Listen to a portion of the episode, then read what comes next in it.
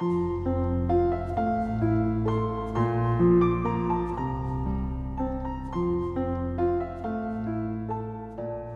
家好，欢迎来到金牌公考每日热点分析。今天我们的话题是：拦截运狗车引车祸，以暴制暴不可取。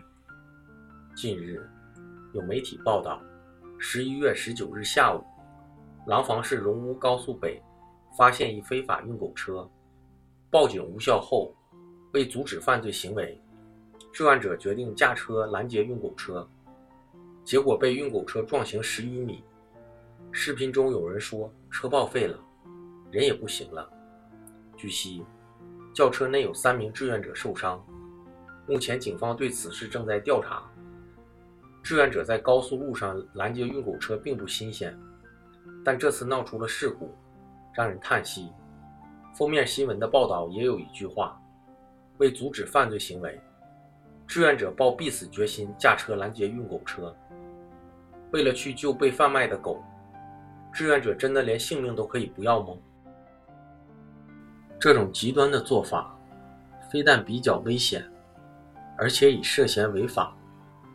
《中华人民共和国道路交通安全法》第六十九条规定，任何单位、个人不得在高速公路上拦截检查行驶的车辆。公安机关的人民警察。依法执行紧急公务除外。志愿者不是执法机关，没有权利替警察代行执法。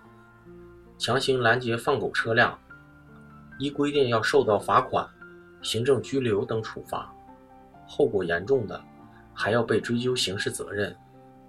首先，志愿者在高速公路上拦截运狗车，涉嫌危险驾驶罪。刑法第一百三十一条规定，在道路上驾驶机动车追逐竞驾，情节严重的，要处以拘役，并处罚金。